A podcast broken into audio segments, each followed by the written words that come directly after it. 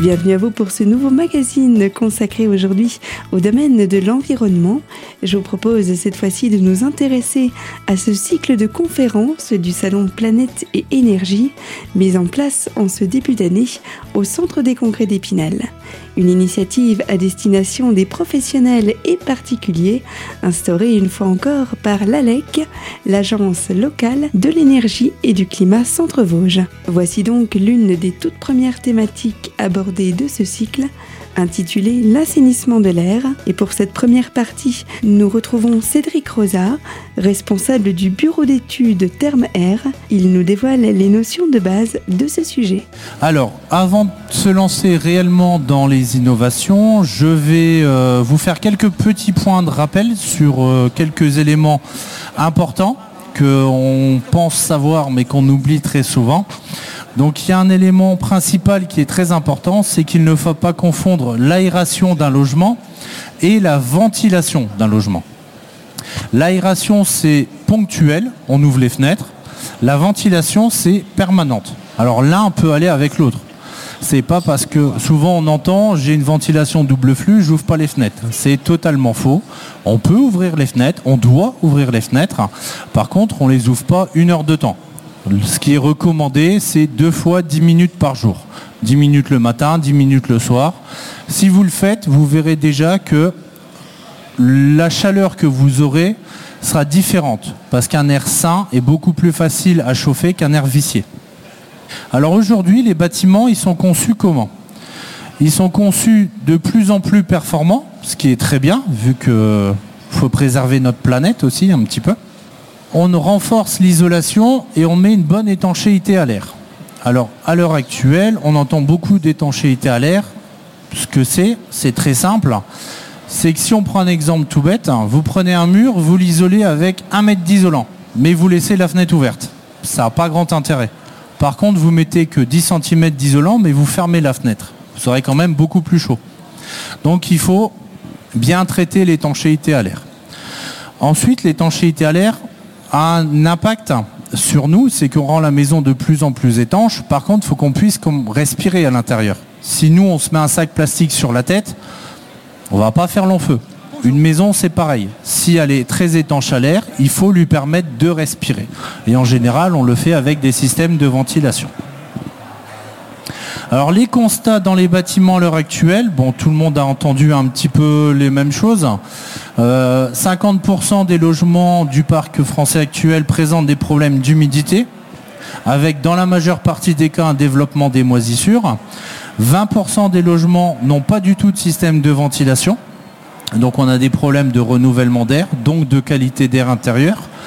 On a 80% des systèmes de ventilation qui présentent des débits d'air qui sont pas du tout adapté à l'utilisation, voire en plus non entretenu. Parce qu'une ventilation, ça s'entretient. Faut nettoyer les bouches, faut nettoyer le réseau, faut bien que tout soit fait dans les règles de l'art. Donc si la ventilation n'est pas performante avec tout ce qu'on a dit avant, on a une augmentation du taux de CO2 qu'on calcule avec un indice de confinement. Et on a d'autres polluants qui apparaissent. On peut avoir beaucoup de COV qui ne sont pas enlevés. On a l'humidité qui reste stagnante. Voilà, on a plein plein de choses qui restent. Donc après, la mauvaise QAI, alors QAI c'est qualité d'air intérieur. Vous entendez beaucoup le terme là, mais c'est QAI, c'est un peu plus facile à dire. Donc ça favorise grandement l'asthme et les allergies. Donc les problèmes pulmonaires qu'on peut avoir peuvent être alors pas tous bien entendu, mais une partie peuvent être traités par une bonne ventilation.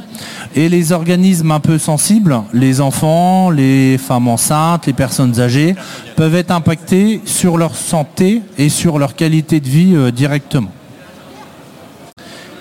À l'heure actuelle, on a quoi dans l'air intérieur? On a des polluants, des odeurs, puisque les odeurs aussi ne sont pas agréables, de l'humidité, quand on conçoit un bâtiment maintenant, il ressemble à ça. Donc c'est un pot dans lequel on enferme tout.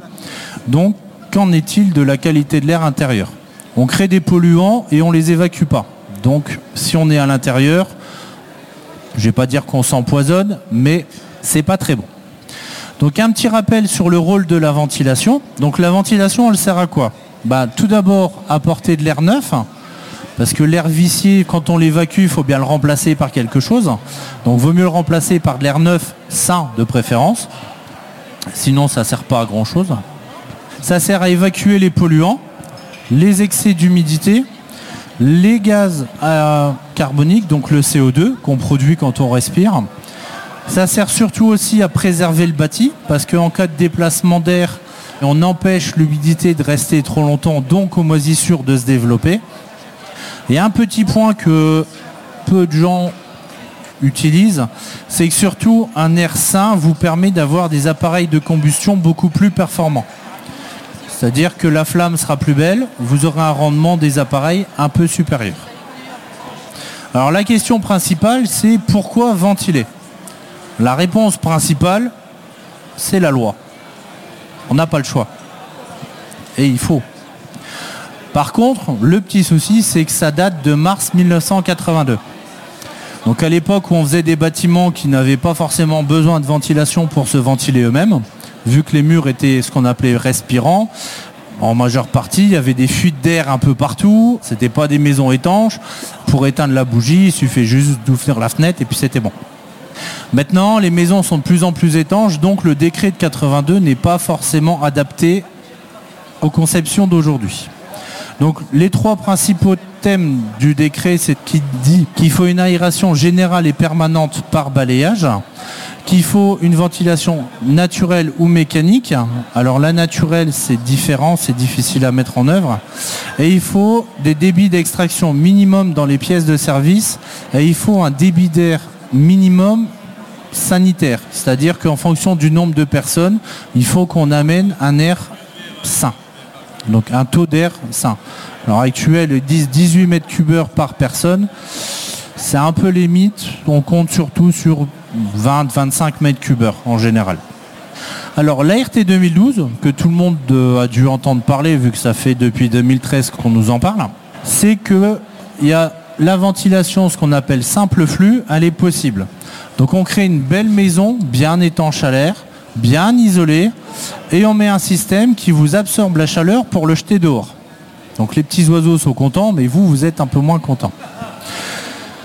Ça, cette chose-là, en maison passive, c'est impossible dans notre région de faire une maison passive avec une simple flux. C'est même pas la peine d'essayer, c'est impossible. Alors, je vous ai parlé tout à l'heure du principe de balayage. Donc le principe de balayage, c'est très simple. On a des zones dans la maison qui produisent des polluants. Donc comme je vous disais tout à l'heure, CO2, humidité, euh, un peu tout ça. En général, c'est cuisine, salle de bain, WC et quelques pièces techniques. Donc on aspire l'air dans ces endroits-là pour les rejeter à l'extérieur. Par contre, il faut bien un moment ou un autre qu'on compense l'aspiration. Donc on a des entrées d'air. Ces entrées d'air sont faites soit par des bouches de ventilation dans le cas de la double flux, soit par des systèmes principalement mis sur les fenêtres où l'air rentre, on a tous la petite réglette euh, au-dessus de la fenêtre dans la tête. Donc ce qui permet à l'air de passer des pièces sèches non polluantes en temps normal à la cuisine pour rejeter les polluants à l'extérieur. Donc ça, c'est le principe de balayage qui doit être mis en application dans toutes les constructions à l'heure actuelle. Alors après, il y a deux grandes familles de projets. On a la rénovation et le neuf. Alors concevoir une maison neuve à l'heure actuelle, comme je vous disais, pour moi, la simple flux n'a pas forcément lieu d'être là, c'est plus de la double flux, mais on en parlera tout à l'heure. Donc dans l'ancien, souvent, alors ancien c'est vraiment bâti ancien, c'est pas les maisons des années 60-70, hein, c'est tout ce qui est avant, avant les années 50. Les maisons étaient conçues de telle manière à ce qu'elles respirent. Vraiment respirent. Donc les murs en moellon, les murs en pierre respirent. Il faut surtout pas les enfermer. Alors ça fait mal de voir des enduits ciment sur des beaux murs en pierre, parce qu'on empêche le mur de respirer.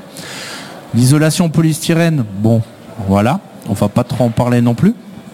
Donc il faut bien faire attention quand on veut rénover un mur ancien. Et à l'instant, Cédric Rosa nous a présenté l'une des techniques de ventilation dites de balayage au sein d'un logement. Suite de ses propos dans quelques secondes où il sera abordé deux façons différentes d'assainir l'air ambiant. On y retrouvera donc deux exemples opposés en cas de logement rénové et un second dans le cas où le bien est neuf.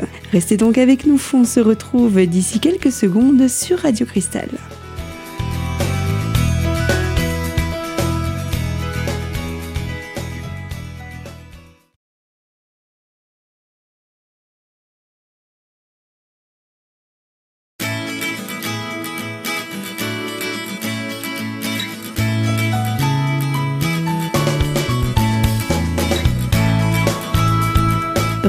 Sur les fréquences de votre radio locale en compagnie de cette conférence qui se poursuit, issue du salon Planète et Énergie.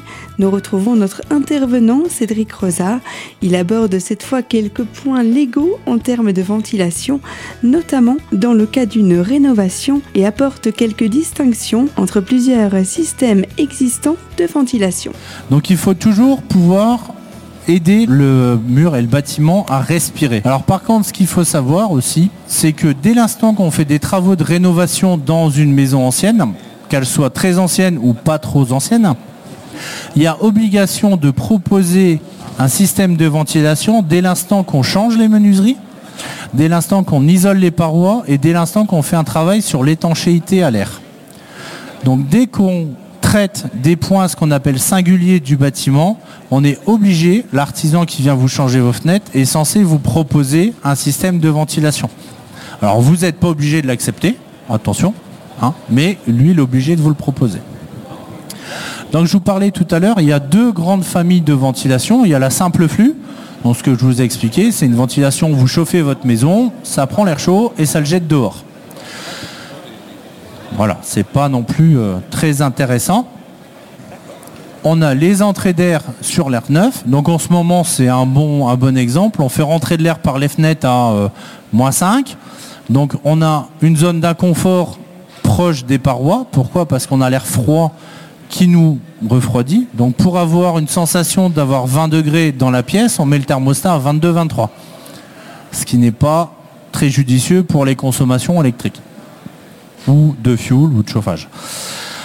Tout passe à travers les portes, parce que les portes normalement ne sont pas jointives sur le sol, elles sont détalonnées pour que l'air puisse circuler en dessous sans problème.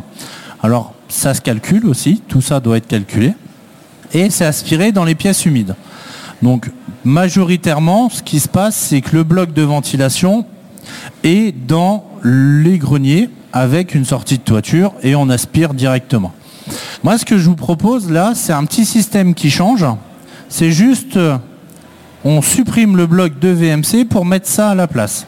Alors vous allez me dire, c'est un gros cube en polystyrène, c'est pas sympa. C'est pas très esthétique. Après, c'est dans les combles, donc euh, c'est pas trop grave. Par contre, ce système-là, on va faire quoi? On va prendre un ballon d'eau chaude et on va le relier avec. Donc c'est ce qu'on appelle une ventilation simple flux thermodynamique. C'est-à-dire qu'on a le même principe que la simple flux, on aspire l'air vicié, humide, et on le rejette à l'extérieur. Sauf qu'au lieu de partir à l'extérieur tout de suite, on récupère les calories pour faire l'eau chaude sanitaire. Donc vous avez votre eau chaude, je ne vais pas dire gratuitement parce que c'est pas vrai, il y a toujours une petite consommation, mais pour pas grand chose. Donc ça c'est un truc très intéressant.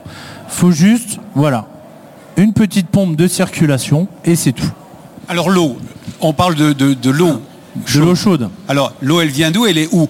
On la récupère quelque part? On la distribue? Ah non, c'est comme un chauffe-eau standard en fait. Donc on amène l'eau au... Alors le ballon là remplace le ballon d'eau chaude. Oui, d'accord. L'avantage qu'il y a, c'est qu'on peut avoir le bloc de ventilation au comble et le ballon dans le garage ou en bas. Donc c'est pas les systèmes thermodynamiques qu'on connaît avec la grosse machine où il y a tout ensemble qui peut être un peu désagréable au niveau du bruit quand c'est dans une pièce trop.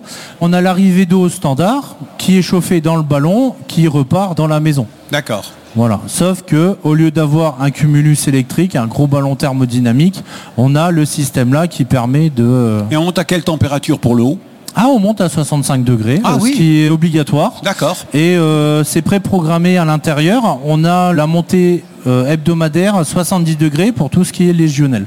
Hmm, D'accord. Il existe plusieurs modèles, plusieurs euh, fabricants qui font des ventilations dans ce genre-là. Pourquoi je vous parle principalement de celui-là? Parce qu'il est un peu plus adapté au logement. C'est-à-dire que dans les logements, on va dire standard, on a quoi? On a une cuisine, une salle de bain et un WC, on va dire séparé, même si des fois les deux sont ensemble. Si on fait le calcul des besoins en aspiration, on arrive à peu près à 90-100 mètres cubes heure pour vider toute l'air pollué.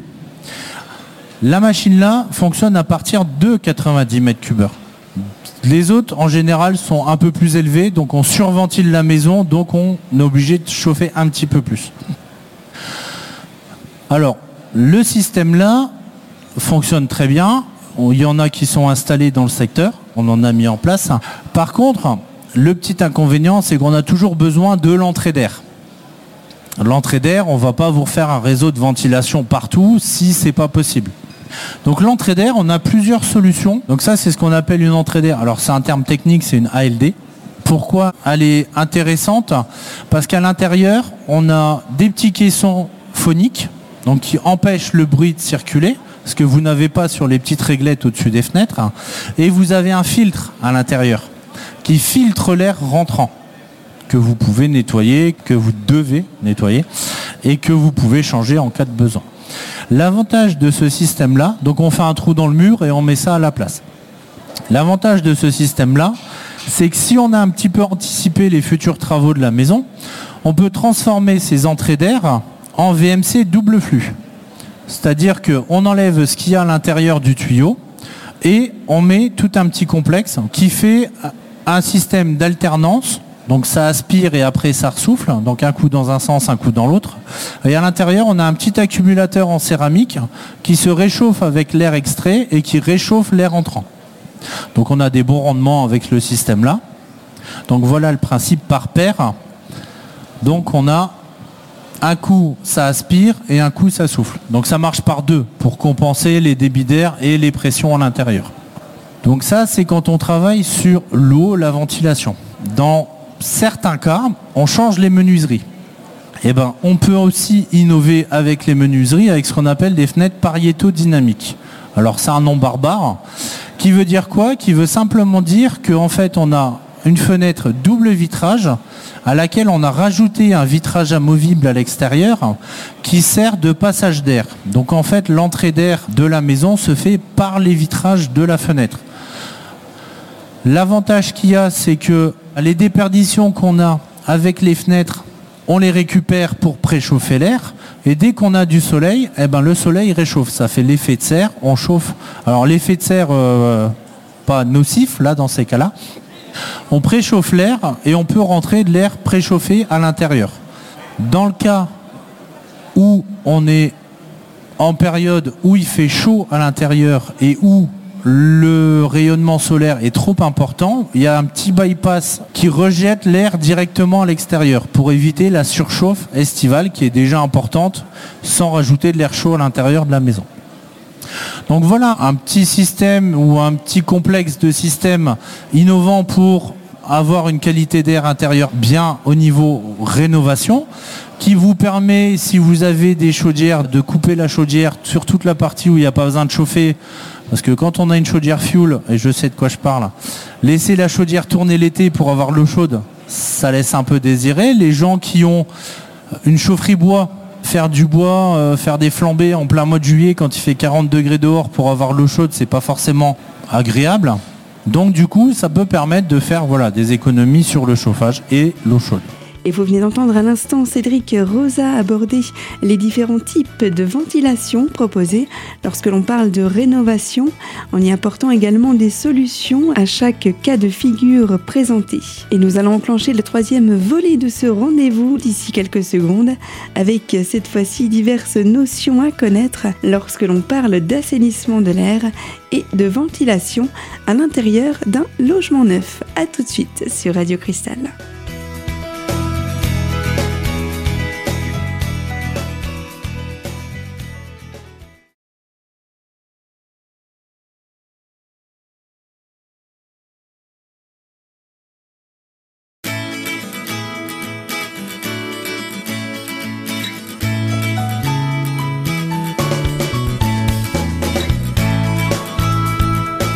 Retour sur nos antennes à l'écoute de Radio Cristal. Je vous propose donc la suite de cette conférence. Nous allons retrouver Cédric Rosa et en sa compagnie, nous découvrons les techniques à connaître lorsque l'on souhaite ventiler ou assainir son domicile. Voici donc d'autres aspects à retenir lorsque l'on est bénéficiaire d'un logement neuf. L'autre grande euh, famille de construction, c'est le neuf. Donc on a plusieurs types de construction à l'heure actuelle. On a l'ART 2012, que tout le monde est censé connaître euh, à l'heure actuelle. On a la conception passive. Donc la conception passive, c'est des maisons extrêmement performantes où il y a un besoin de chauffage très très faible. Et entre les deux, on a les maisons très performantes. Donc c'est du bon RT. La plus logique des ventilations à mettre à l'intérieur, c'est la double flux. Pourquoi Parce que comme je vous expliquais, faire des trous dans des fenêtres super isolantes, rien que de le dire, c'est une aberration. Donc le principe de la double flux, si on récupère le même schéma, un petit peu de principe, on a le principe de balayage qui est fait. On aspire cuisine, salle de bain, WC sans problème. Mais l'air neuf, au lieu d'être pris de l'extérieur directement pour être mis à l'intérieur de la maison, on récupère une grande partie des calories de l'aspiration pour préchauffer l'air qui rentre. Donc sur une période hivernale, avec de l'air à euh, moins 5, moins 10 degrés, on peut largement, sur la majeure partie des machines, réinjecter de l'air à à peu près 14 degrés au minimum. Donc on voit que l'air qui rentre à moins 5 pour être chauffé à 20, on a 25 degrés à chauffer, donc c'est extrêmement énergivore. Par contre de l'air qui rentre à 14 degrés jusqu'à 20 degrés, limite on n'a plus besoin de chauffage dans les chambres. C'est la ventilation qui récupère tout. Alors des systèmes de ventilation double flux, il en existe euh, une pléthore. Moi je vais m'intéresser à un système en particulier, c'est un système 4 en 1. Alors il y a beaucoup de fabricants qui font des systèmes 4 en 1, plus ou moins performants, plus ou moins chers et plus ou moins euh, fiables. Donc celui-là, c'est un matériel qui est testé, qui a été approuvé. C'est pas un matériel qui vient de France, malheureusement, mais on l'a adapté avec la personne qui fait ça au marché français. Donc on a été chercher un petit peu partout le meilleur de chaque fabricant. Donc sur le système là, on a le gros bloc que je vais vous reparler après. On a une entrée d'air qui est une entrée d'air isolée pour l'air neuf dans la maison.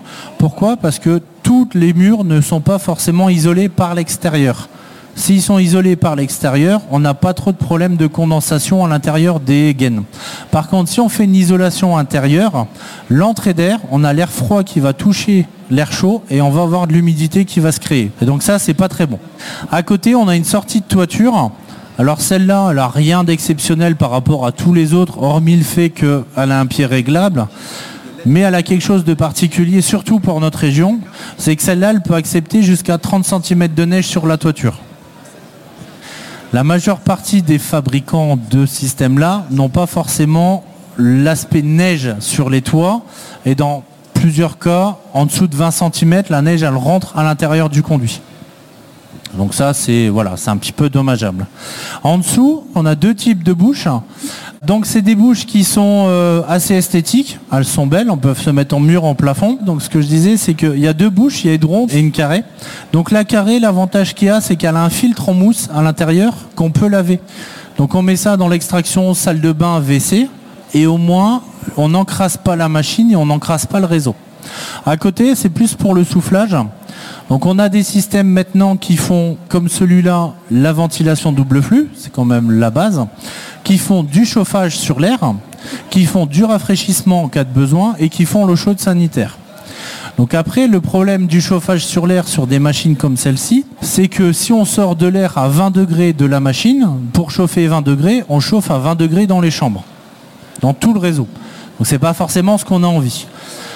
Par contre, si on chauffe à 18, on a envie d'avoir 20 dans le bureau ou dans la chambre quand les enfants font les devoirs, ils aiment bien, voilà, ou nous. Donc on peut installer les petites bouches qui sont des bouches chauffantes. Donc l'air qui arrive est préchauffé par la machine et on complète le chauffage avec cette petite bouche là. On a beau avoir une très très bonne machine, derrière il faut un très bon réseau. Le réseau, il faut qu'il soit le plus étanche à l'air possible. À l'heure actuelle, on utilise beaucoup ce qu'on appelle du PEHD. Ils sont eux-mêmes étanches. Après, les raccords sont quasiment plus, tous au moins étanches. Ceux-là, ils sont très, très intéressants. Pourquoi? Parce qu'en rénovation, ils ont une faible épaisseur et on peut les mettre dans le doublage des murs. Donc voilà, dans le neuf, on peut même les couler dans les dalles s'il y a besoin. Il n'y a pas de problème. Donc là, on a vu deux grands principes. La rénovation, avec la ventilation simple flux thermodynamique. Le neuf, avec la ventilation 4 en 1. Maintenant, on a des cas où ben, l'un et l'autre ne comblent pas forcément et ne règlent pas le problème de la qualité d'air. Donc il y a ce qui s'appelle maintenant des petits purificateurs d'air. Dans la version portative, on va dire, ça se ressemble à une petite baffle et c'est un système qu'on peut intégrer directement sur la VMC double flux. Donc on va diffuser le principe dans la double flux. Alors je vous rassure tout de suite, il n'y a rien de chimique là-dedans. Donc le principe là, donc la petite phrase euh, du fabricant, c'est on nettoie l'air intérieur comme la nature nettoie l'air extérieur. Donc la nature, comment elle fait? Elle fait ce qu'on appelle des radicaux libres. Donc là, on va attaquer un petit peu euh, de technique. En gros, comment fonctionne l'appareil? Donc c'est deux plaques alvéolaires avec un tube en néon à l'intérieur, donc un néon à UV. On récupère l'humidité ambiante qui va se figer entre guillemets sur les alvéoles. Avec un traitement UV, on va transformer l'eau en eau oxygénée. Donc l'eau oxygénée, tout le monde connaît, surtout les anciens, c'était le bon vieux désinfectant de l'époque. Donc c'est pareil. En plus de l'eau oxygénée, on va créer des radicaux libres. Donc c'est des ions négatifs qui vont être attirés par des molécules complexes pour les détruire. Donc en général, les molécules complexes, c'est celles qu'on ne veut pas avoir chez nous. C'est les maladies, les virus, les moisissures, les bactéries, un petit peu tout ça. Donc le principe, c'est qu'on a la petite bactérie, la petite molécule qu'on n'aime pas. On a un autre radicaux libre qui a été créé par l'appareil qui va entourer la molécule non désirée, qui va commencer à la grignoter tout doucement jusqu'à la détruire complètement. Et ça recrée des molécules simples. Donc on crée de l'oxygène, de l'eau, de, enfin tout ce qu'il y a besoin. On parle des filtres de ventilation, il faut les nettoyer, il faut les entretenir. Ils servent extrêmement, et c'est très important par rapport à la qualité d'air et surtout à la bonne durabilité de votre installation. Par contre, ça n'empêche pas aux moisissures de se développer forcément à l'intérieur, ni aux microbes et aux bactéries de traverser les mailles. Donc, ça devient même, dans certains cas, s'ils ne sont pas entretenus, un nid à microbes, ce qu'on appelle un nid à microbes. Donc la machine là, c'est l'Active Tech que ça s'appelle. Peu de gens connaissent, par contre tout le monde connaît un endroit où cette machine est en fonctionnement depuis très longtemps. C'est la Station spatiale internationale. Dans l'espace, il y a l'appareil là qui a été mis en place pour traiter l'air. Donc c'est une machine qui est reconnue par la NASA, euh, enfin ils ont tous les diplômes, euh. Dès l'instant qu'on met l'appareil en route, tous les produits dégradants, y compris les COV, les polluants, les odeurs, sont complètement réduits, voire disparus. On dit 99,9%, ils ne veulent pas dire 100%. Et à l'instant, quelques conseils prodigués par notre intervenant, Cédric Rosa, en matière d'entretien de ventilation de son logement, avec à titre d'exemple les toutes dernières innovations présentées sur le marché français. Ainsi s'achève cette conférence présentée, je vous le rappelle, par l'ALEC, l'Agence locale de l'énergie et du climat Centre-Vosges. Cette conférence intervenait dans le cadre d'un cycle présenté au Salon Planète et Énergie, proposé en janvier dernier au Centre des Congrès d'Épinal. Bien sûr, d'autres conférences seront à venir dans le domaine de l'environnement et c'est pour cela que je vous retrouve bientôt sur cette même antenne. Et en attendant, sachez que vous pouvez d'ores et déjà retrouver cette conférence en podcast sur notre site radiocristal.org dans la rubrique L'invité. Merci de rester fidèle à l'écoute de nos programmes. À très bientôt dans la radio au cœur des Vosges.